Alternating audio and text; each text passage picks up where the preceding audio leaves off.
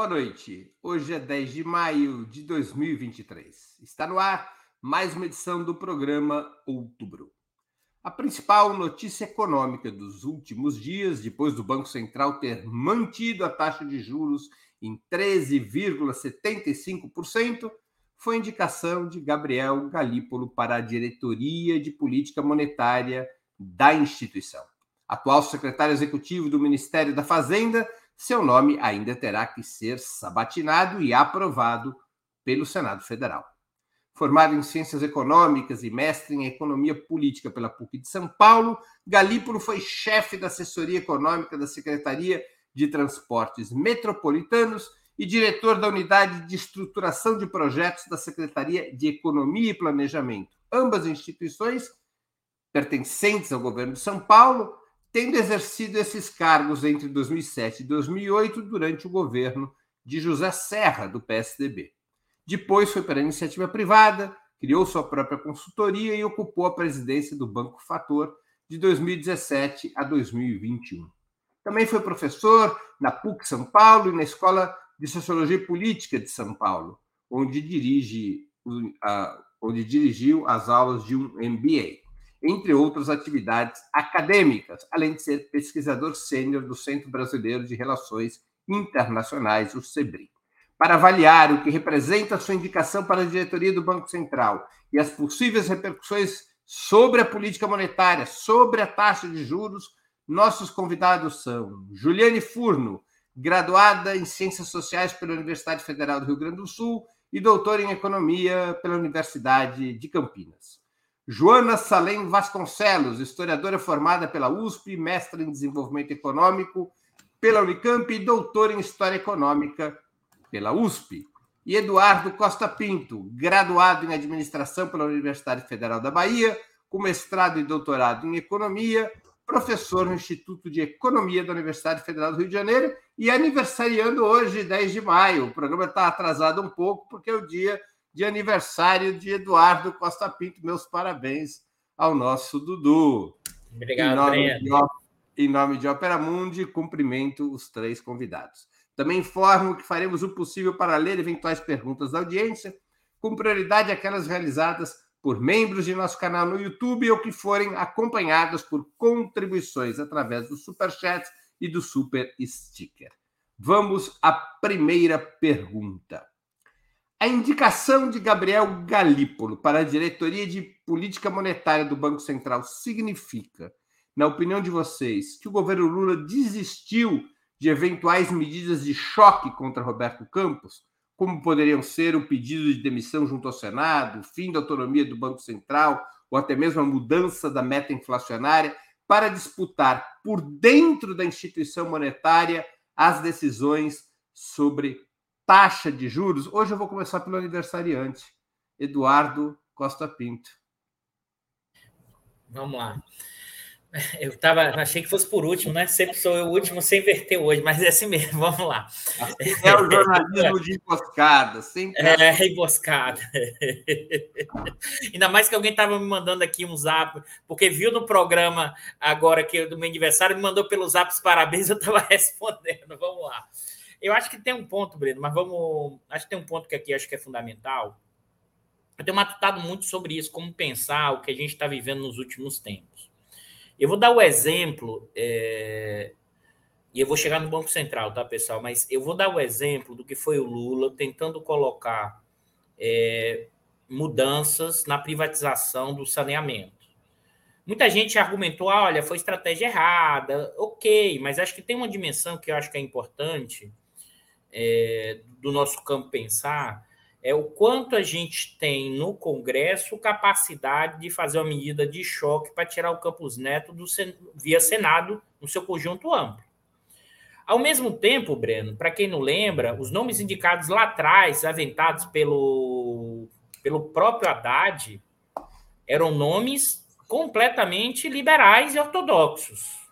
Os primeiros no, dois nomes era, não era nenhum movimento. Eu acho que tem um movimento e que eu acho que, é, assim, uma coisa é o discurso, outra coisa é a prática, outra coisa é o nome que você está botando. Você não pode dizer, botando uma pessoa que vai para cima. É evidente que não, que você vai perder. Mas se você sinaliza, como você fez para o Galípolo, ainda vai ter mais dois, dois carros diretores no final do ano, você está sinalizando, sim, né? não é por isso que não é por acaso que o mercado ficou meio preocupado. A novidade do que é, eu não me lembro historicamente, mesmo o Galípolo sendo alguém que tem é, veio tem elementos do mercado, mas com uma dimensão dos inscritos, com um elemento mais heterodoxo, eu não me lembro o último diretor do Banco Central. Eu não me lembro o último diretor com esse perfil do Banco Central. Governo Lula, governo governo Dilma ali, o presidente do Banco Central tem, um, tem uma dimensão que é um, mais técnico, mas não necessariamente com essa pegada mais heterodoxa, e menos ainda no governo Fernando Henrique. Eu estou te falando assim, em que sentido eu vejo, e por que eu estou falando isso? Isso vale para o Banco Central, mas isso vale para os vários movimentos que a gente vai ver ao longo desse período. É guerra de trincheira. É guerra de trincheira. Nós não temos, nesse momento, uma correlação de forças no Congresso para passar boa parte do que gostaríamos. E é para isso que você tem que ter estratégia, estratégias para pensar elementos que são fundamentais nessa guerra de trincheira para destravar crescimento, para gerar emprego e renda. Então, eu achei a sinalização do Gali, eu concordo, ele não, não saiu dessa ideia de que ah, vamos tirar via Senado.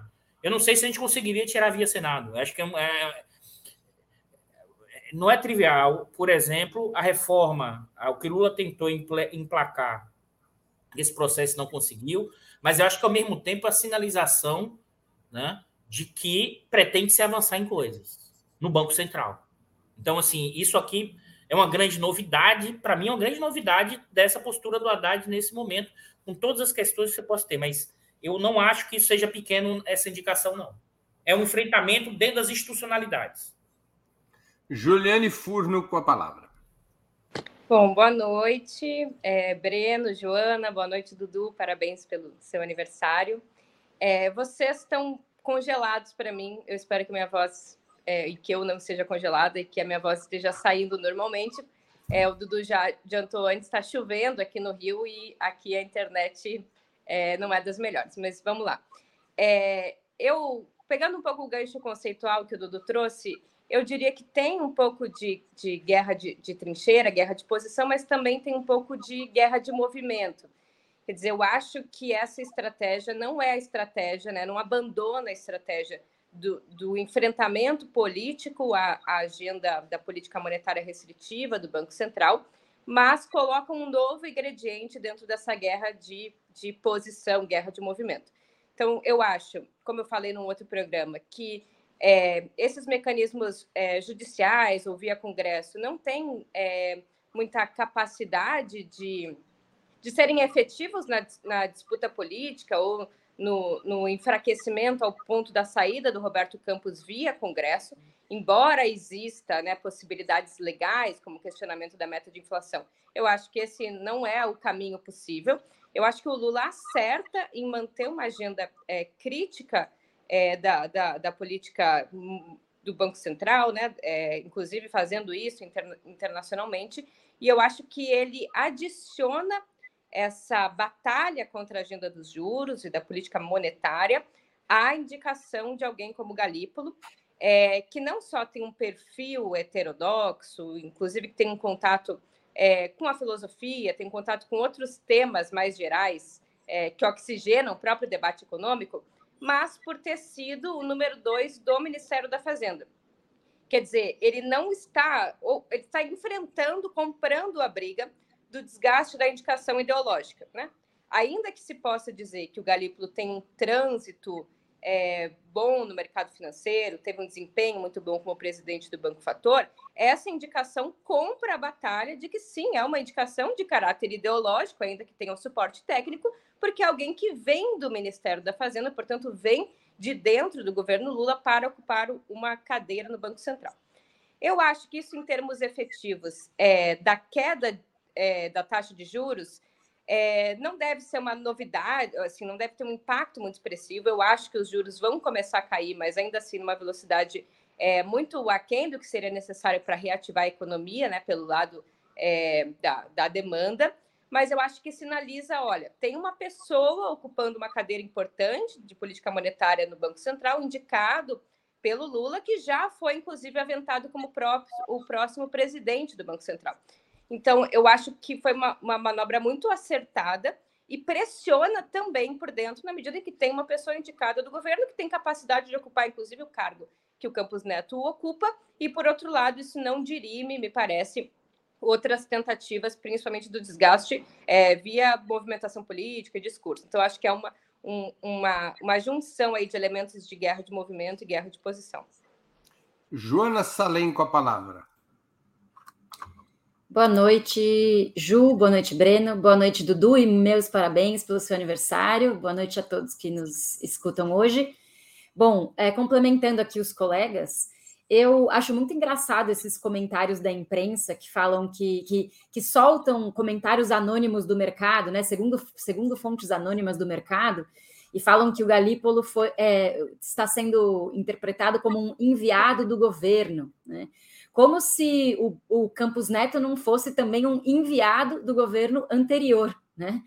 Então, é, existe ainda sempre essa tentativa de transformar o BC numa espécie de, ou o Copom, né?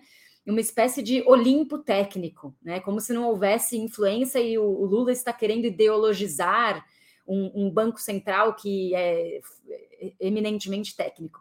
A gente sabe que isso é, na verdade, um cinismo do debate público, né? Que não só o Campos Neto é um enviado do governo anterior, como no, na composição do conselho existem pessoas que têm posições políticas e que o arcabouço técnico que elas têm também e que mobilizam também é orientado por posições político-econômicas, né? É, é bom lembrar também que a diretoria do Copom ela, ela tem voto fechado. Então, são oito diretores, né, que vota, que a diretoria do BC, que forma o Compom, é, são oito diretores, mais o presidente, que votam a Selic a cada três semanas, mais ou menos, né? E um, a gente não sabe os votos internamente, né? Quem votou com quem. A gente não sabe se existe alguma pessoa ali dentro que tenha expressado dentro do Copom uma posição divergente, por exemplo, do Campos Neto, né?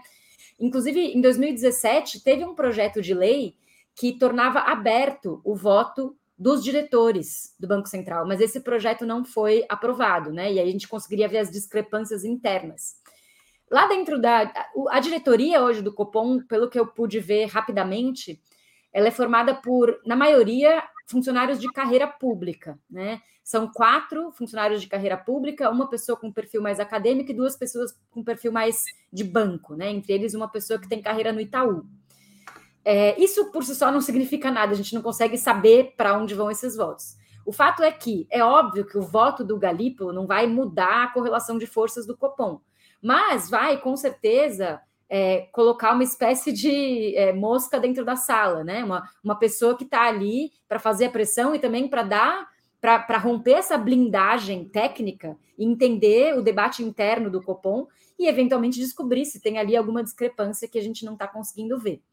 É, qual que é o motivo? Né? O Haddad fez uma justificativa oficial, e daí eu encerro, acho que é uma justificativa que vale ser trazida também, que é a ideia de que a política monetária e a política fiscal estão, é, estão desequilibradas ou estão em dessintonia, estão em desarmonia e que seria uma medida, talvez, é, de última instância ali, para tentar iniciar algum tipo de entrosamento entre política fiscal e monetária, ou seja, que a taxa de juros entre em algum tipo de trajetória de baixa para abrir, abrir, o espaço fiscal, que no final viabiliza o arcabouço. Né? Então é isso que ele quis dizer.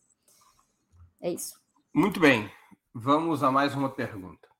Ao apresentar uma nova regra fiscal mais moderada que o teto de gastos, mas comprometida com a realização de resultados primários positivos a curto prazo, decaindo a dívida, o déficit primário, eliminando o déficit primário e realizando superávites primários, a aposta do governo parecia ser a de trocar um certo aperto fiscal, embora mais moderado, por flexibilidade da política monetária, com redução da taxa de juros. O próprio ministro da Fazenda assim se manifestou por diversas vezes. O governo estaria perdendo essa aposta e caminhando para um impasse, correndo o risco de ter, é, em troca de uma política fiscal moderadamente restritiva, acabar tendo também uma política monetária absolutamente ortodoxa, com altas taxas de juros? Com a palavra, Juliane Furno. Bom, a primeira coisa que eu queria é, questionar, é, trazer aqui para o debate, é essa é, concepção bastante veiculada no jornalismo econômico, né, nos debates é, econômicos mais gerais, de que a redução da dívida, né, da, da, redução da dívida líquida com relação ao PIB estaria condicionada à é, realização de superávit primário.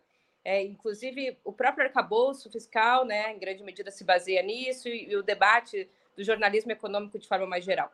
É bom lembrar que a dívida pública ela é impactada por várias variáveis, inclusive mais importantes do que o próprio resultado primário. Quer dizer, é possível, inclusive, não haver estabilização, né, o início de uma trajetória declinante da dívida pública com relação ao PIB, mesmo havendo um esforço, ou mesmo havendo superávit primário, justamente pelo peso é, dos juros da dívida pública. Quer dizer, o, os juros e o comportamento do PIB, obviamente, impactam substancialmente é, a trajetória da dívida no Brasil. Então, eu, eu acho acho que essa sinuca de bico, né, ou essa tentativa é, de dar fôlego ao, ao arcabouço, ao, re, ao reequilíbrio das contas públicas, só olhando pelo lado fiscal, parece desconsiderar que um dos principais problemas do impacto do aumento da dívida pública se deve à conta de juros, né, o cenário externo e também o comportamento do PIB, que tem relação, por sua vez, também com a conta de juros. É, então, eu acho que, que foi uma, uma estratégia é, é, equivocada né, de ter apostado na flexibilidade da política monetária, apertando um pouco mais o lado fiscal. É, acho que, inclusive, esse é o tipo de comportamento que não faz sentido num período de uma economia em desaceleração ou ainda com, com impactos de uma pandemia, de uma crise, uma recessão internacional, quando é a política fiscal que tem mais capacidade de, de, de ditar uma, uma, uma rota de, de normalidade do crescimento econômico, e acho que sim, é, levando em consideração que, como a Joana falou, né, a ida para o Galípolo não inverte a correlação de forças, ainda que tenha um papel importante, e levando em consideração que, de qualquer forma, a pressão é, sobre o Banco Central indicaria o início de uma queda gradual da taxa de juros, o fim do, do terceiro mandato do Lula não entregaria, ou não vai entregar, na minha avaliação, é, nem uma retomada substancial do crescimento via o lado fiscal, nem uma retomada do crescimento via o relaxamento da política monetária. Então, sim, eu acho que é, a gente se colocou em alguma medida nessa sinuca de bico e ela vai comprometer a capacidade é, do governo Lula de alçar um, uma rota significativa de crescimento econômico, é, com impactos aí sim muito expressivos no emprego, é, que, que torne essa trajetória uma inflexão significativa com relação ao período anterior. Com a palavra, Joana Salem.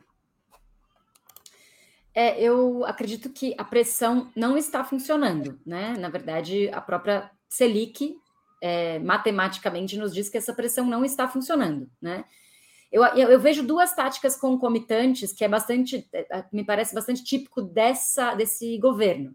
Uma tática que está sendo implementada pelo Lula, que é da pressão política, de fazer sempre que pode aquele discurso contra os juros altos, de mostrar que o Roberto Campos está a serviço de interesses escusos, que não é a favor do Brasil, né? Ele sempre que pode pega o microfone e dá aquela é, tira aquela casquinha do Campos Neto e fala como que ele está comprometido com o governo anterior.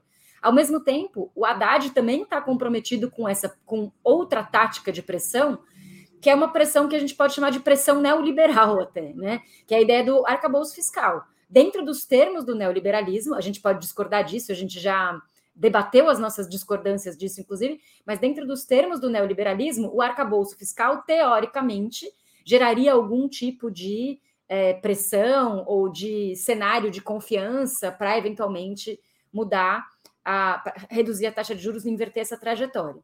Então, no curto prazo, eu acho que o governo está perdendo essa aposta, sim. E isso é porque o Banco Central, particularmente o Campos Neto, está é, tá comprometido com uma ideologia. É, é, para além de estar tá comprometido com o governo anterior, né, está comprometido com o mercado. E é, eu lembro uma vez de escutar um áudio do André Esteves, não sei se vocês lembram quando vazou um áudio do André Esteves, em que ele comenta a coisa da taxa de juros. Ele está fazendo uma palestra para banqueiros e operadores financeiros e ele comenta a coisa da taxa de juros e perguntam para ele. E ele comenta que alguém do governo perguntou para ele: e a taxa de juros? Você acha que está muito baixa? E ele falou: ó, já é, já já está tão baixa que a gente está olhando no retrovisor, né? Quer dizer, a taxa de juros deveria estar tá muito mais alta. Então, existe uma certa insatisfação do mercado financeiro, talvez exposto com o fato de que o próprio governo Bolsonaro baixou demais a taxa de juros. Então, talvez, né, hipoteticamente, é, o próprio mercado financeiro está recolocando as rédeas de maneira mais justa, né? Não que tenha perdido, mas existiu um certo desarranjo no momento em que o governo baixou as taxas de juros para além do que o mercado financeiro gostaria. Isso o governo do Paulo Guedes, né? Quer dizer, é, é, não deixa de ser também surpreendente. Mas o fato é que o, a taxa de juros nunca esteve tão baixa quanto no governo Bolsonaro. Talvez exista uma espécie de é, recrudescimento do mercado financeiro nesse controle, né? E o governo, ao mesmo tempo que está apostando nessa tática que está dando errado, né? Está é, ao mesmo tempo criando uma, uma, uma armadilha para si mesmo com o arcabouço fiscal. Onde a gente pode apostar, eu acho que vai dar certo, né? É sendo aprovado esse arcabouço fiscal, que não é bom, temos que apostar que o investimento, o aumento do orçamento público para saúde e educação podem gerar efeitos de amortecimento na, na crise social. Né? A gente até fala pouco dessa crise social, a crise social do bolsonarismo não acabou, né? A crise social, é, eu digo, a, a, extrema pobreza, a fome, o desemprego, etc. Né? É, e, eventualmente, isso é a única aposta que a gente pode colocar como boa notícia no, nesse cenário. Né?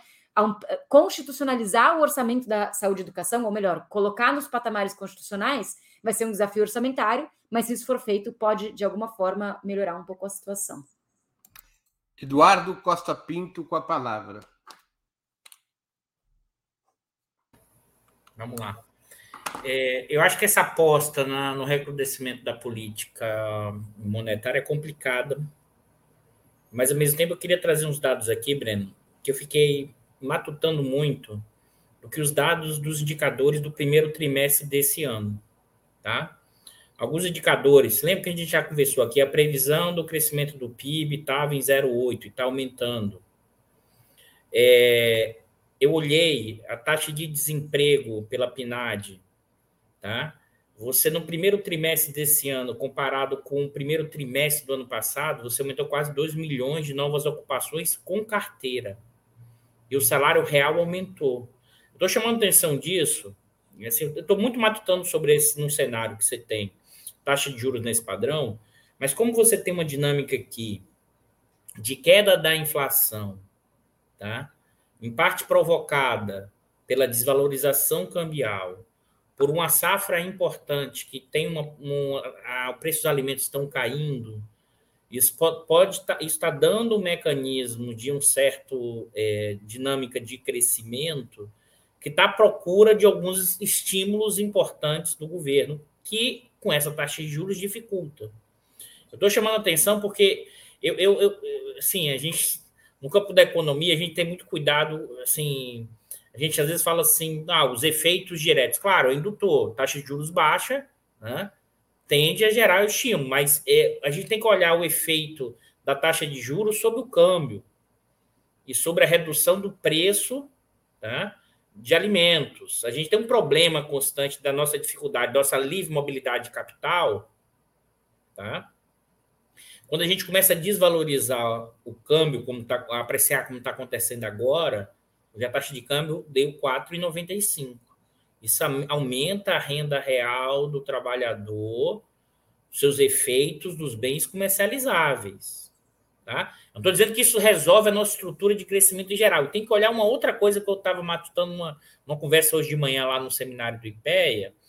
É, o crescimento alto é fundamental para gerar emprego e renda, mas se tiver um crescimento um pouco menor, mas com tributação maior sobre os mais ricos e aumento da renda é, nos, das políticas de transferência, isso pode ter um efeito significativo de ganho, de melhora das condições materiais embaixo. Eu sei que isso é uma pancadaria enorme, mas isso já está acontecendo. Eu estou querendo chamar a atenção que isso já está acontecendo em alguns movimentos. Por exemplo, na hora que você aumentou a isenção do imposto de renda por medida provisória, que aumentou para 2.600, e, ao mesmo tempo, para cobrir isso, diz que vai ser imposto sobre investimento no exterior, você está taxando a saída de capital. É, é, nesse sentido que eu estou falando da guerra de trincheiras e movimentação. É, e aí o Congresso vai dizer o quê? Para quem recebe esse segmento, não vai aprovar isso? Vai perder base, porque aqui é diferente da, da, da questão do saneamento. Aí não, é direto no, no, salário do pessoal e da renda de quem vota nesse candidato. Então ele fica nesse dilema. Eu acho que a gente tem que matamos muito sobre isso. Pensar algumas sintonias finas que estão acontecendo para a gente ver alguns movimentos importantes para olhar a trajetória, porque eu acho que é, vão ser ajustes permanentes no dia a dia, na semana a semana, é só olhar o que era o arcabouço lá atrás, quando o Lula reclamou, mudou, o que era os indicados do Banco Central lá atrás, e você já teve uma mudança significativa. É por isso que eu acho que a gente vai. É, alguns efeitos que a gente tem que analisar com mais sintonia fina e com um espaçamento mais curto na trajetória. Muito bem, vamos a mais uma questão. A professora e economista Laura Carvalho, em entrevista ao programa 20 Minutos nessa semana, ela afirmou que é irrealista tanto a perspectiva de que a taxa de juros possa baixar significativamente, mesmo se o Banco Central estivesse dirigido pelo próprio governo, quanto à projeção de que essa baixa resultasse em motor para o desenvolvimento. Ela considera que a taxa terá que se manter alta, ainda que esteja exagerada nesse momento, por causa do cenário internacional e do câmbio. Não, tem na, não teria nada a ver com fatores internos. Por outro lado, ela acha que não existe esse capital privado que poderia alavancar a economia, mesmo com juros baixos. O que, que vocês pensam a esse respeito? Joana Salem com a palavra. Bom, é, primeiro, ainda bem que eu vi é, a entrevista da Laura Carvalho, então, é, inclusive, aprendi bastante. E acho que é, tem do, do, duas partes ou dois componentes na sua pergunta, e um deles, que é esse de que uma taxa de juros baixa não é suficiente para alavancar a economia, justamente porque os capitais privados não necessariamente têm interesse em realizar investimentos privados capazes de gerar crescimento como nós necessitamos, esse componente a gente tem debatido bastante aqui, né? Sobre como é, o, a política monetária é importante, mas não é suficiente para gerar crescimento econômico, né? Ela é uma das variáveis ali de política econômica que estão disponíveis. Nesse momento não está disponível na mão do governo, está disponível na mão do governo passado, como eu sempre insisto, né? É, mas não é suficiente, não é com juros baixos que todos os nossos problemas seriam resolvidos em termos de motores do crescimento, né? Acho que isso está bastante debatido. O outro ponto que eu acho que é mais interessante do que ela diz, e que talvez seja uma verdade inconveniente, é o fato de que a gente tem que lembrar dessa correlação entre política monetária e política cambial, que a gente tem falado muito dessa relação entre política monetária e política fiscal. É, o governo mesmo tem dado declarações sobre essa desarmonia, mas a política cambial é também um, um fator é, que tem relações com a política monetária. E aí a gente tem um problema da senhoriagem, né? O, a posição periférica do Brasil é, na, no sistema internacional de moedas, né? E como que a senhoriagem do dólar, ou seja, o fato de que o dólar é a moeda reserva internacional desde os anos 70, é, gera uma série de dependências relacionadas com a nossa, o nosso controle cambial, né? O nosso, a nossa moeda. O câmbio ele pode ser um gerador de inflação, ainda mais numa economia que consome muitos importados como nós, né? E a, a senhoriagem dos Estados Unidos, a, ou o fato de que os Estados Unidos controlam a moeda reserva, é um, da, um dos componentes mais importantes do neoliberalismo e do fato de que o neoliberalismo se tornou uma camisa de força para países com governos de esquerda, né? Porque é muito difícil se tornar independente de uma lógica de câmbio flutuante, né, em que a senhoriagem está nos, nos Estados Unidos, que a política monetária dos Estados Unidos gera um impacto direto nas políticas internas do Brasil. Seria necessário fazer, como a própria Laura disse, regulação de capital. Seria necessário debater como regular capital e como é, reduzir, na medida possível, essa altíssima vulnerabilidade externa que nós temos em relação a uma, uma moeda internacional de reserva que, não, que nós não emitimos, né? Então, acho que faz sentido o raciocínio dela eu não saberia dizer quais políticas de regulação financeira seriam necessárias para resolver esse problema da alta, altíssima vulnerabilidade externa, mas aí eu deixo a bola com os próximos para falar sobre isso. Eduardo Costa Pinto com a palavra. Vamos lá. Eu acho que vamos seguir o padrão da, na teoria desse debate, que é o seguinte: olha, como é que você calcula a taxa de juros de um país a partir da taxa de juros do Fed? E a taxa de juros do Fed mais o risco país. Né? Esse é o cálculo básico para pensar a hierarquia das moedas. Esse risco país está atribuído à credibilidade do país, à capacidade de default e tudo do gênero. Eu estava aqui conferindo, por isso que eu estava aqui olhando, conferindo o dado. A taxa de juros do Fed hoje está 5,25. Hoje. Né? Se não falha a memória, eu olhei aqui rápido. O risco país do Brasil, olhando no, no IPEA Data, está lá disponível, está 2,58. São 258 pontos, é 2,58. Isso daria uma taxa de juros do Fed mais o do risco país, que é o risco Brasil, 7,80 tem umas incertezas a respeito do futuro, mas o diferencial acima do risco país né, é de 5%. É como se o risco país atribuído com essa taxa de juros fosse, em vez de 258 pontos, 758 pontos. Então, não dá, evidentemente, para dar uma pancada enorme, mas tem margem de manobra para redução. Tem.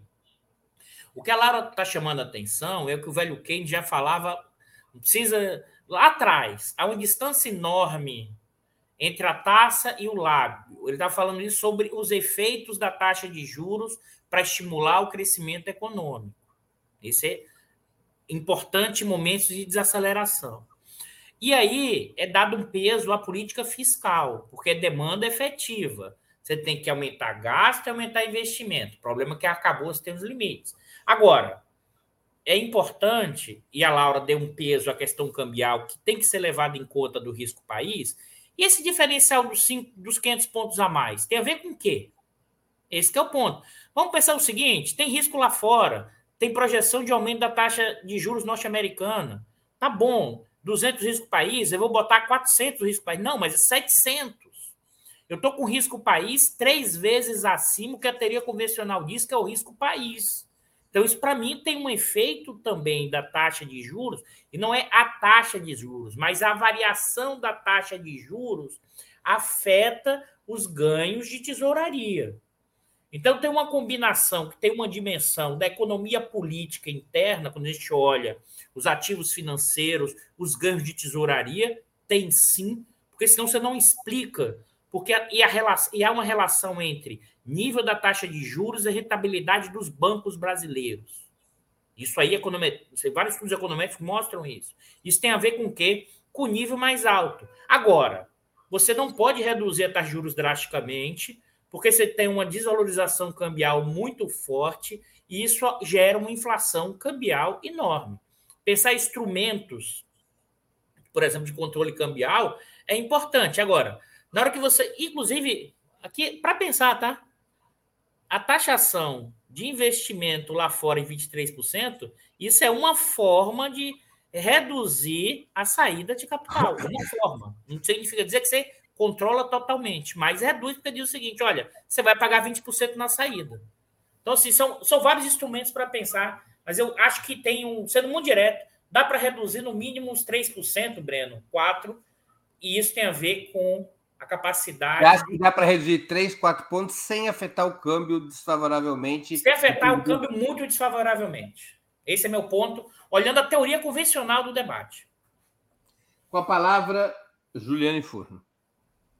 Olha, eu assino embaixo que o, o Dudu é, acabou de falar eu acho que, que, como a Joana também apontou, né, é, é importante levar em consideração é, o papel periférico que a economia brasileira ocupa é, na economia internacional, na divisão internacional do trabalho, e, portanto, uma menor margem de manobra para definição de variáveis econômicas importantes, quanto a própria taxa de juros. Quer dizer, não só pelo aspecto cambial, mas pelo próprio aspecto né, do, do controle e equilíbrio da, da, da balança, né, das transações correntes com, com a balança financeira. Quer dizer, é, economias periféricas né, são sufocadas por essa engrenagem do sistema monetário internacional que as impede é, de colocar a taxa de juros, né, ainda que seja uma decisão, a taxa de juros de curto prazo dos bancos centrais, né, impedem de colocar a taxa onde quiser, mas precisam estar sempre de olho nesses elementos mais gerais dos fluxos internacionais. Mas, como o Dudu falou, é, a gente se baseia para é, identificar aquela taxa de juros que tem impactos expressivos sobre o câmbio, sobre a fuga de capitais, a partir do diferencial internacional de juros. E a taxa de juros no Brasil está muito mais elevada, quer dizer, faz muito tempo que ela está muito maior do que o diferencial internacional de juros, somando, como o Dudu falou, né, os custos aí vinculados ao, ao risco Brasil.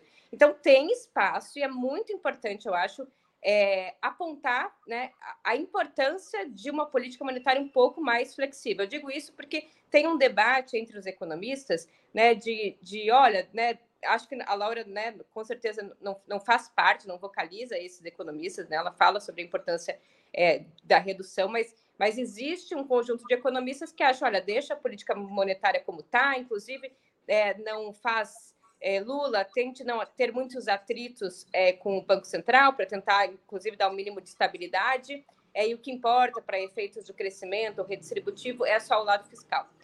E eu falo isso como alguém que acha que sim, o lado fiscal tem preponderância. Mas entre ter preponderância sobre ditar o futuro do crescimento, as possibilidades de crescimento, e achar que a política monetária interfere pouco ou quase nada, é um caminho bastante longo.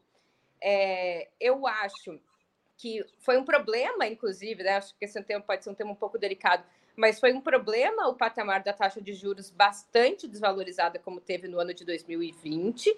É, embora tenha sido por um motivo ruim, né? A própria de depressão econômica e a crise da pandemia levaram a essa necessidade. Não é que o Paulo Guedes, né, ou o Campos Neto fossem mais desenvolvimentistas, né? Foi uma contingência.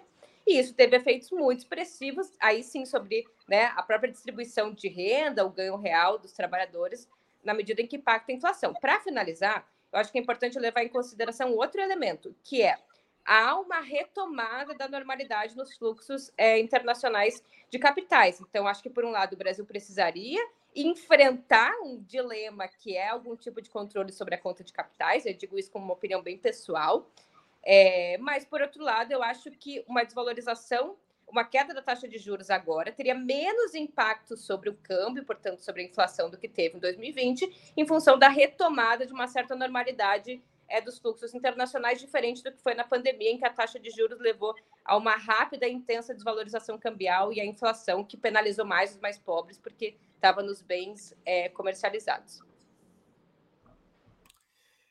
Vamos a mais uma questão. Há fortes possibilidades, segundo declarações à imprensa, que a regra fiscal sofra mudanças conservadoras no parlamento, como tem anunciado seu relator, Cláudio Cajado, do PP da Bahia. Ele propõe uma série de medidas para aumentar a restrição fiscal. Se isso vier a acontecer e a taxa de juros permanecer no atual patamar, ainda que comece a cair lentamente, quais seriam as perspectivas econômicas para 2024 e 2025? Eduardo Costa Pinto com a palavra. O Dudu já tinha tratado um pouco desse assunto, eu quero que ele volte a esse assunto. Não, vamos esperar de 2024, 2025, se a regra fiscal ficar mais rígida, e se a taxa de juros continuar no patamar atual, ainda que venha eventualmente a começar a cair lentamente. Desculpa o spoiler, Breno, como eu vi na correria. Não... Então, assim, é, assim eu, eu, eu fiquei muito. Com esses dados do primeiro trimestre, eu fiquei, eu fiquei mexendo muito, matutando muito sobre os efeitos no contexto de se você olhar todas as análises de pesquisa de serviço, emprego, né? Uma boa parte delas, o que foi estimado, o, o, IBCP, que é um indicador de crescimento do PIB, o IBC, eu acho, se me falha a memória agora, que é um indicador antecedente do, do PIB do Banco Central, tá? todos eles vieram acima do que o mercado projetou, e bem acima. Tá? Eu acho que tem um efeito aqui que é importante, que é o efeito direto na questão da renda, dos ganhos da renda salarial, tá? com a queda da inflação. É, e isso gerou algum start importante. Alguns indicadores, algumas pesquisas também mostraram que muita gente usou décimo, conseguiu usar o 13 terceiro com esse melhor um pouco da renda real. Isso dá para ver pelos dados da PNAD, pagando dívida em janeiro e fevereiro. Tá? O que eu estou dizendo é o seguinte: se você der minimamente. A coisa não é tão feia quanto parece, em bom português, é isso? Olha, os indicadores antecedentes, eu, eu, eu, eu fiquei, assim, eu, eu fui surpreendido quando eu comecei a fuçar os dados da PNAD do primeiro semestre, quando eu comecei a olhar os dados, sobretudo porque a renda real, comparando esse primeiro trimestre com o primeiro trimestre do ano passado, né, cresceu quase 6%. Né? Então, aqui teve um efeito significativo. Isso foi antes do aumento do salário mínimo. Né? Se você pensar. Então, assim, tem um. E o emprego aumentou do, quase 2 milhões de pessoas no emprego, ocupações com carteira. Tá? Eu estou falando o seguinte: é, você tem um motor aqui, que é o motor que é o aumento da renda né? real, com uma certa queda da inflação, que no acumulado do ano já está em 4,6%. Se você começar a reduzir aqui a taxa de juros e tentar soltar, porque eu acho que aconteceu o seguinte: por que, que garantiu esse ano? A PEC da transição. A PEC da transição do ano passado, tá?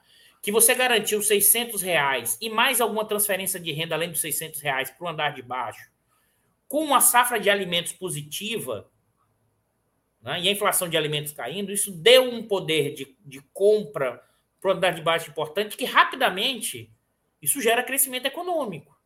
Então, assim, eu desconfio que esse ano, né, claro que, novamente, assim, pode ter algum. É por isso que a economia, a economia não é uma ciência exata.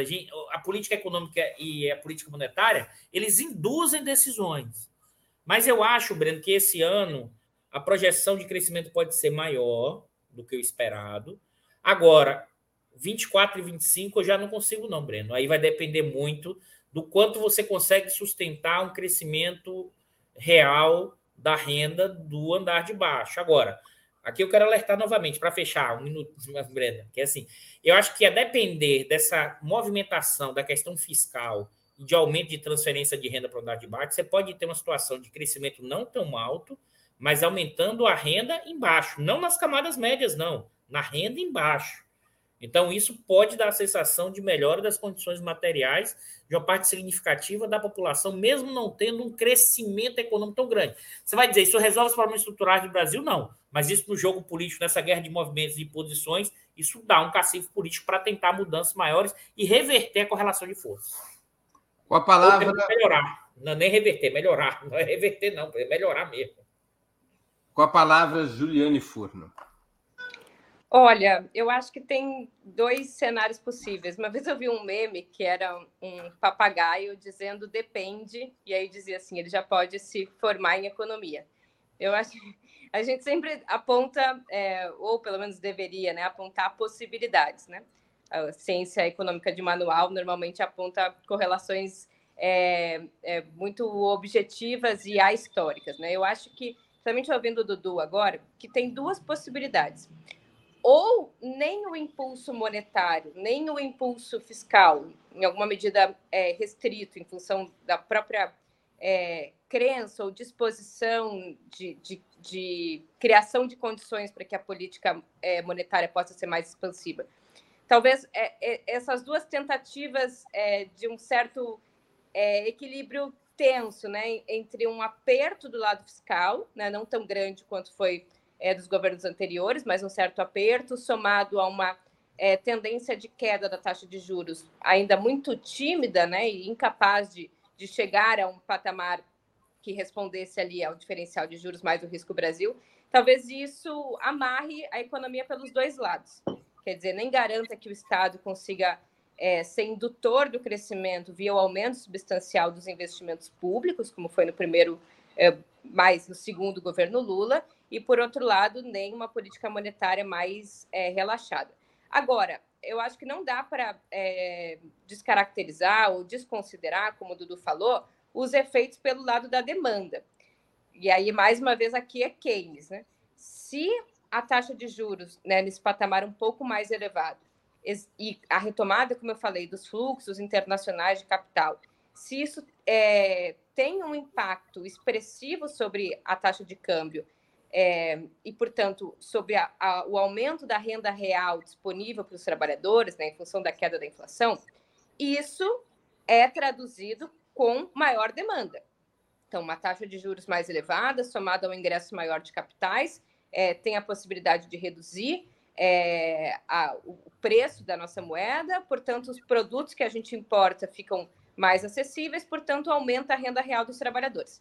Se aumenta a renda real dos trabalhadores, é, e como já dizia né, o, o Kalec, os trabalhadores eles gastam tudo que ganham, né? A população brasileira né, tem uma média salarial muito baixa, portanto, qualquer aumento da renda real ou da renda, é, da, da, renda é, geral, né, o aumento do salário mínimo também nominal sobre os salários, isso vira consumo. E, pelo próprio Keynes, o consumo, né, a renda e o consumo determinam o investimento. E aí eu finalizo apontando um elemento que eu fiquei bastante surpresa vendo os noticiários, é, inclusive uma, notícias hoje, é, de que o BNDES, por exemplo, né, é, aportou uma linha de 2 bilhões é, de reais é, para apoio de setores que sejam exportadores, né? É, é, uma taxa de juros com, um pouco mais baixa, mas ainda assim com custo elevado de capital. E a linha esgotou em um dia. Portanto, tem algum, alguma pressão de demanda por investimento, uma, uma pressão de, de demanda por crédito, porque o investimento, ainda que a taxa de juros esteja elevada, ela, ela impacta o investimento, mas, por outro lado, se há demanda na sociedade, há investimento privado. E a demanda né, é resultado do aumento da renda é, real dos trabalhadores, que pode, por sua vez, ser impactada pela redução da inflação via canais é, do câmbio. Então, eu acho que assim, pode acontecer nada, pode acontecer, né? Ficar um pouco do zero a zero, mas a demanda interna, em função da, da redução da inflação, pode gerar, por outro lado, um estímulo ao investimento privado, é, e aí teria, né, público e privado, alguma possibilidade de, pelo menos, avanço na ocupação. Não sei se crescimento econômico substancial, mas avanço da população ocupada. Quer dizer, deixa eu ver se eu entendi o Dudu e você. Nós podemos descobrir que a taxa elevada de juros foi uma boa coisa. Não. Porque ela deprecia, ela aprecia o real, baixa a inflação, aumenta a renda dos trabalhadores, impulsiona não, o consumo não, e faz porque crescer. Os juros poderiam estar mais baixos e também cumprir esse papel. Né? Acho que a gente, que a gente falou sobre o diferencial, calcular o diferencial de juros mais o custo Brasil é, e comparar com os demais países. É porque eu acho que tem que ter o um balanço, Breno. Dependendo do efeito cambial, o, o nível da taxa de juros pode reduzir tanto investimento que não compensa. Então, você tem que olhar o nível dessa taxa. E se você tem uma margem para descer, isso pode estimular. Agora, tem um limite, tem um limite mesmo.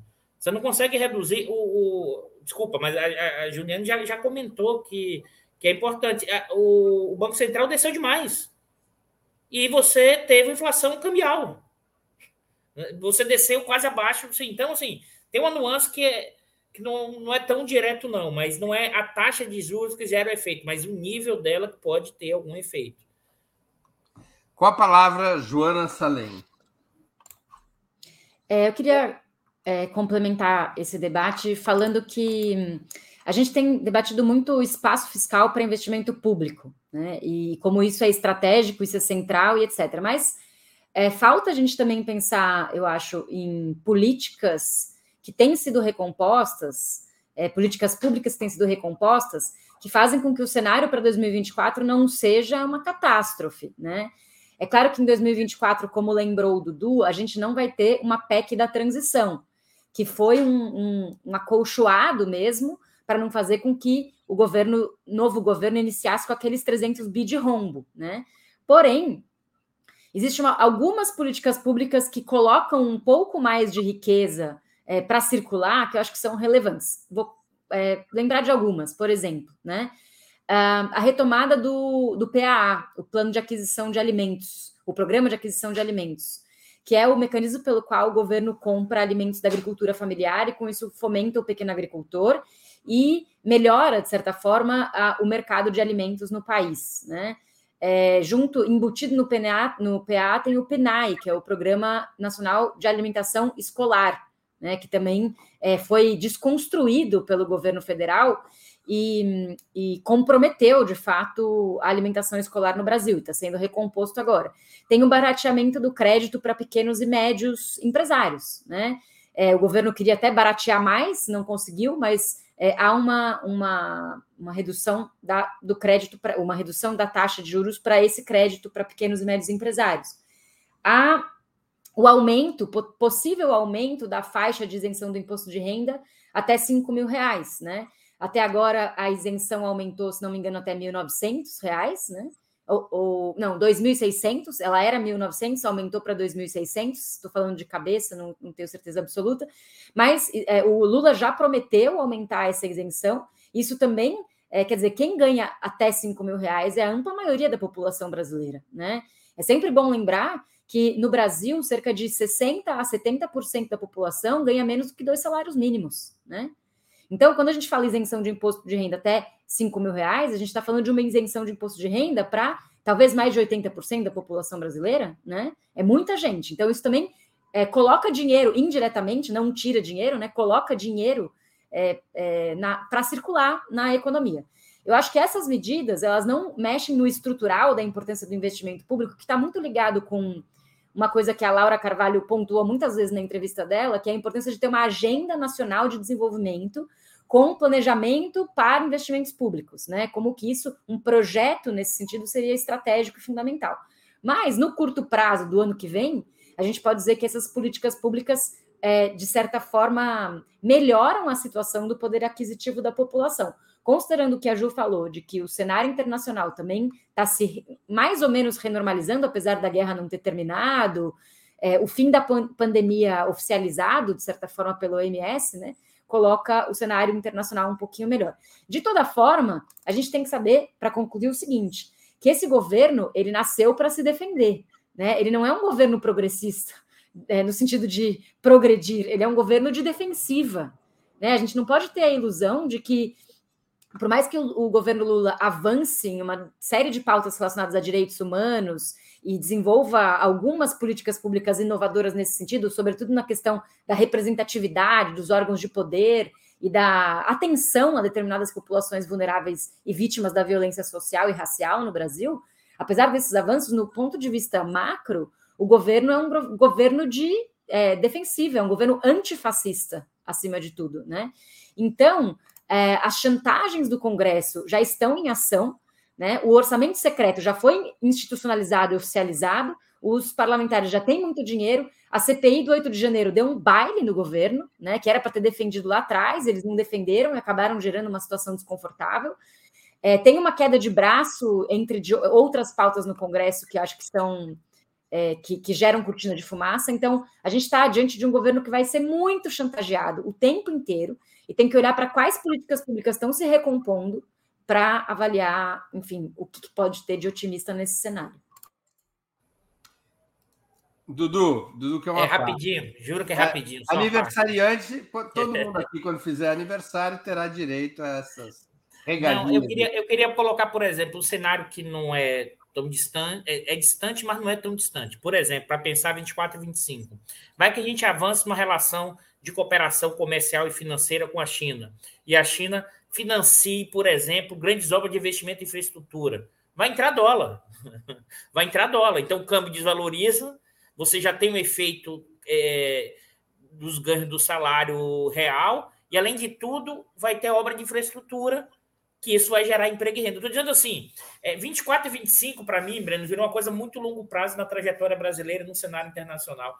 Dá no máximo para chegar a 23 até o final, é só isso. Vamos à última pergunta da noite. Ela é uma pergunta comparativa. E não é com o Chile. O governo do Boric vai ali melhorando uma coisinha ou outra e tomou a tunda eleitoral. Mas não é com o Chile a comparação, é com a Colômbia. A situação econômica e política da Colômbia seria tão mais favorável que a brasileira a ponto de Gustavo Petro ter aprovado uma reforma tributária progressista nas primeiras semanas de seu mandato e agora ter conquistado, mesmo estando em minoria no parlamento, as forças de sustentação direta do governo Petro têm um pouquinho a mais do que a esquerda brasileira no parlamento. Aqui a esquerda se situa em alguma coisa como 25% da Câmara dos Deputados, o, o Petro tem 32, 33, vamos dizer, 35% da Câmara Baixa na Colômbia. E ter conquistado, mas conquistou agora, mesmo estando em minoria no parlamento, a aceitação de um robusto plano de investimento público, rompendo com o cerco monetário e fiscal que queria lhe impor e conseguindo estabelecer um programa que vai além dessas questões da macroeconomia e relança ou tenta relançar um ciclo de desenvolvimento na Colômbia. A situação brasileira seria tão mais precária da Colômbia que lá a ousadia de Petro pôde dar certo e aqui uma ousadia semelhante teria tudo para dar errado? Com a palavra, Juliane Furno. Olha, eu é, não sou muito especialista em Colômbia, né? Vou, vou aqui dar uma contribuição ao debate, sabendo das minhas é, limitações de acompanhamento das organizações sociais e da política econômica na Colômbia. Mas o que, o que eu acho é que ambos os países têm trajetórias parecidas, é, no sentido de, de virem, principalmente a Colômbia, né, num histórico muito maior do que o Brasil, virem de ofensivas de governos neoliberais, portanto, né, são marcadas por esse elemento e, e as vitórias das candidaturas é, progressistas, de centro-esquerda, em alguma medida, né, respondem a esse descontentamento da população com relação a medidas restritivas é, e neoliberais. Mas me parece é, que o governo Petro apostou mais na radicalidade, na ousadia na apresentação é, de propostas, né, não só em termos de política econômica, mas também é, com relação ao governo Lula e ao cenário doméstico. Quer dizer, se a gente for pensar, por exemplo, no enfrentamento do que foi a questão militar, por exemplo, né? a, a, a ação do Petro de ter é, sinaliz, é, aprovado ali, né? assinado a ida para a reserva de diversos militares é, que teriam ali uma, uma, um caráter, uma, uma, uma, é, uma relação maior com as forças é, da, da, direita, golpistas, autoritárias. Eu acho que é, esses elementos e outros, né, uma tentativa de, de uma dissolução em alguma medida né, da, da, institucionalidade, esses elementos servem né, para corrigir, eu acho, elementos estruturais, né, é, se haver com o seu passado, se haver com as forças militares, mas também para esticar a corda. Veja, quando um governo estica muito a corda, quer dizer, ele, ele propõe medidas muito mais radicalizadas, é mais fácil que ele é, dialogue ou medir soluções é, pactuadas que sejam soluções de caráter mais avançado. Portanto, é, me parece assim, se o governo Lula talvez tivesse ousado e dito que não faria um arcabouço fiscal, né? não, não faria nenhum controle sobre as contas públicas, afinal, o Brasil nunca teve teto de gastos anteriormente ao teto de gastos e nunca quebrou, mesmo sem controle dos gastos, conseguiu ter uma trajetória de crescimento com superávit. Se essa fosse, se este fosse o esticar a corda, a proposta de mediação de um arcabouço provavelmente seria mais aceita pelas forças conservadoras, afinal elas estão ganhando uma mediação em relação ao que foi a proposta e provavelmente não seria tão rebaixada quanto a que foi apresentada anteriormente. Claro, isso tudo precisa ser levado em consideração ou estar amparado com a força das organizações populares, né? A capacidade de existir uma retaguarda popular para esses governos em território local. Mas acho que essa disposição de primeiro, né, primeiro estica a corda, primeiro faz um tumulto para depois negociar um, uma proposta menos rebaixada do que já uma proposta entregue que agrade esses setores conservadores, pode ter sido aí a fórmula de, de mais avanços na Colômbia do que estão sendo realizados no Brasil. Aliás, em um comício na semana passada, o Gustavo Petro, eu não sei se isso significa força real ou um blefe bem feito, ele cunhou uma frase que é a frase que circula na Colômbia nos últimos dias. Se não aceitarem as mudanças por reformas, terão que aceitá-las pela revolução. Foi um discurso dele em praça pública. Com a palavra Joana Salem. É, bom, também não sou uma especialista em economia colombiana, mas concordo com a Ju que o cenário econômico da Colômbia não é tão diferente do Brasil na sua inserção internacional e nos impactos que a pandemia é, e a guerra na Ucrânia tiveram por aqui, né? É, a Colômbia é um país que exporta basicamente café, petróleo, derivados de petróleo, é, níquel e frutas, né? Frutas, isso, bananas e tal. Isso na pauta de exportação legal, né, Joana? É, claro. Bom, estou falando do que a gente sabe, né? A Colômbia tem aquela característica de ter uma outra economia que é duas Bom, vezes maior que a economia oficial. O Brasil também está nessa rota, né? Cada vez mais é, a gente fala dos nossos vizinhos, Paraguai e Colômbia, mas o Brasil também é competitivo nesse mercado aí do invisível, né? É, no mercado ilegal. É, mas eu acredito que a chave para a gente entender a tática e os movimentos do Petro é, de maneira comparativa com os do Lula é olhar para quem são os vices desses presidentes, né? para entender quais foram as composições políticas que foram realizadas. Então, a gente tem uma aliança ampla é, no Brasil, uma, uma frente anti-bolsonarista, que se formou com um deslocamento de um setor do PSDB, né, do Alckmin, para dentro dessa aliança partidária de centro-esquerda, com Simone Tebet e tudo, e no caso do Petro, do Petro, a gente tem uma aliança com os movimentos sociais que se expressa nessa chapa com a Francia Marques, né? que é a primeira vice-presidenta mulher negra da história da Colômbia. É, muitos têm falado que o Petro é o primeiro presidente da esquerda é, na história da Colômbia. Então, existe uma, uma composição, uma composição de alianças sociais, políticas e de classe que são diferentes. O governo do Lula é um governo pactuado com classes dominantes. Tem parte da burguesia brasileira que votou no Lula e financiou o Lula, né? e aposta, inclusive, que o arcabouço fiscal é a melhor opção para o Brasil é, dentro dessa, dessa estratégia. E do, na perspectiva das classes dominantes. E o Petro tem um, um diálogo que parece ser mais um, direto com os movimentos sociais. Bom lembrar também que a estratégia de enfrentamento apareceu logo de cara contra os militares, né?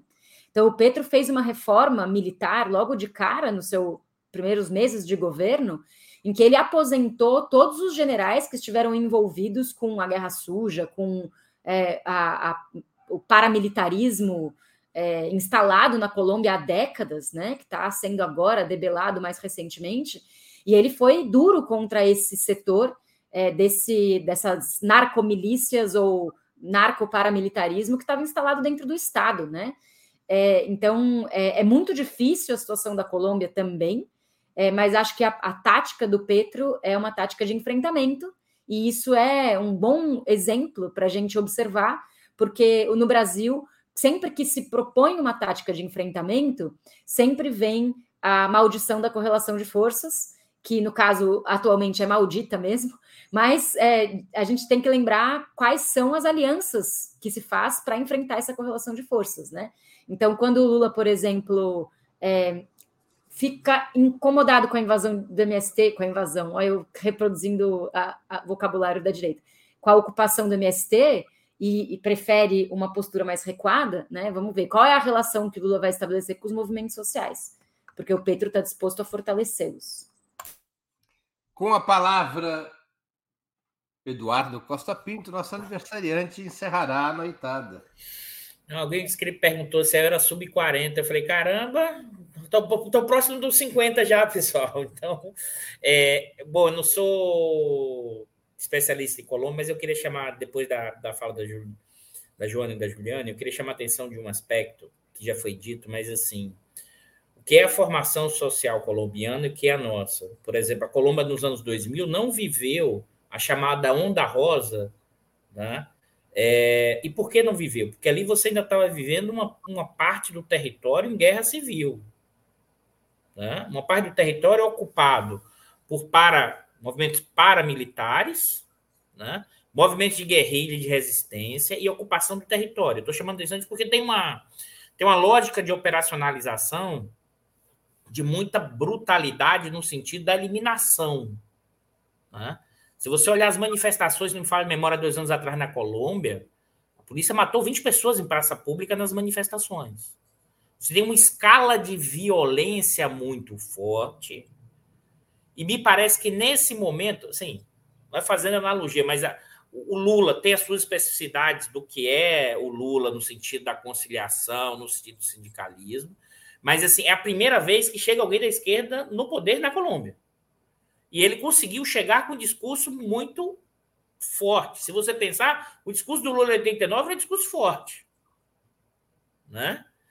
Naquela primeira candidatura. Estou chamando a atenção porque, em certa medida, eu não estou dizendo que aqui a gente não deva tentar também. Né? Porque alguém vai estar dizendo, ah, não. Paulo, coisa... desculpe te interromper, Dudu. Só para deixar as pessoas felizes. Vocês, nenhum de vocês tem idade para lembrar de 89. Mas sabe como é que começavam no primeiro turno todos os comícios do Lula em 89? Tocando internacional. Eu tenho, Breno. Eu, tenho, eu, eu, fiz, eu fiz 47, Breno. Eu era pequeno. Era uma criança, era uma criança. Invariavelmente tocava internacional. Só houve instrução, que, aliás, é, aqui em São Paulo foi executada a ferro e fogo por Plínio de Arruda Sampaio, só no segundo turno teve a decisão de que estava proibida internacional para poder ter uns aliados. Mas, Saudoso Plínio. Que, mas que foi, proibiu de tocar internacional aqui em São Paulo. Ele era o coordenador da campanha de São Paulo, proibiu no segundo turno. No primeiro, todos os comícios começavam com internacional. Então, eu estou chamando a atenção porque, assim, eu acho que como ele conseguiu essa vitória, o Petro, nesse movimento ele conseguiu. É como se fosse o 100 primeiro. A questão toda, pessoal, o Lula vem depois do já do, da conciliação que ali foi possível e depois do bolsonarismo, da extrema direita chegando no poder. E tem uma especificidade colombiana que, na verdade, assim, lá é a questão paramilitar o tempo inteiro, de uma violência profunda. Se ele não mexe ali naquele, naquela forma como os militares operam, ele cai rapidamente. Eu não estou dizendo, assim, eu acho que é preciso mais ousadia e coragem para a gente conseguir fazer as mudanças. Eu concordo com isso. Né? Eu acho que a gente tem que pensar, eu tô, tô sei lá, estou convencido disso na minha cabeça, olhando os movimentos. A gente, a guerra de trincheira não é. Eu acho que a gente sabe, Joana. Acho que tem um movimento que a gente tem que segurar, mas vai dar para avançar um pouco. Não vai dar avançar o que a gente gostaria. Porque acho que tem um avançar, e eu acho que o Lula está focando nisso, que é melhorar as condições materiais de forma significativa para o andar de baixo.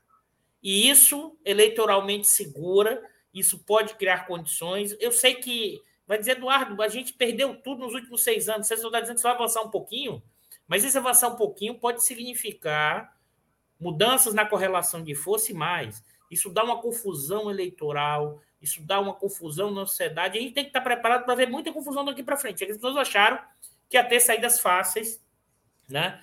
E a, a, ideia é que a gente vai ter, não é retórica, não, ter ousadia, coragem e a disputa dia a dia permanente, porque vai ser um jogo do fio da navalha permanentemente os próximos anos, mesmo Lula direcionando, e Lula, para mim, virou, por incrível que pareça, com toda conciliação, um dos mais radicais dentro do, do governo e dentro da lógica do PT, porque ele está tentando avançar nas avançar na melhora da distribuição de renda. E como essa burguesia adotou o butim, o saque, o saque, ela não quer ceder nada, nada, nada. Chegamos assim ao final de mais uma edição do programa Outubro, que é exibido ao vivo de segundas a sextas-feiras, sempre às 19 horas. Eu conversei hoje com Juliane Furno, Joana Salem e Eduardo Costa Pinto. Muito obrigado aos convidados e à audiência. Boa noite, boa sorte a todos e a todas que estamos precisando.